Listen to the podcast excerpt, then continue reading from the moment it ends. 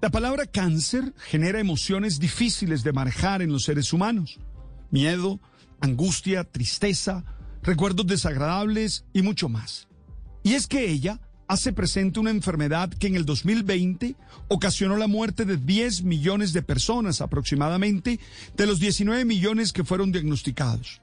De hecho, en Colombia es la segunda causa de mortalidad. En el 2019 fallecieron 47.710 personas por cáncer, frente a los 59.768 por COVID.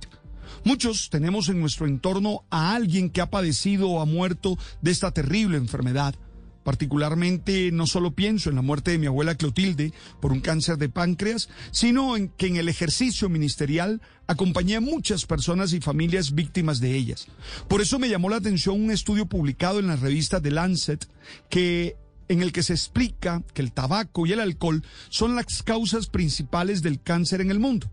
De hecho, se atribuye al tabaco el 33.9% de los casos por factor de riesgo determinado, seguido por el alcohol con 7.4%, lo cual genera inmediatamente unas actitudes preventivas, sabiendo que las medidas de prevención no son suficientes, pues la otra mitad de los casos no se dan por un factor en específico. Lo que me lleva a recordarles que es necesario estar muy atentos a la salud y hacernos los exámenes correspondientes, porque siempre se tiene mayor posibilidad de respuesta si se logra diagnosticar tempranamente. El autocuidado es fundamental para ser feliz.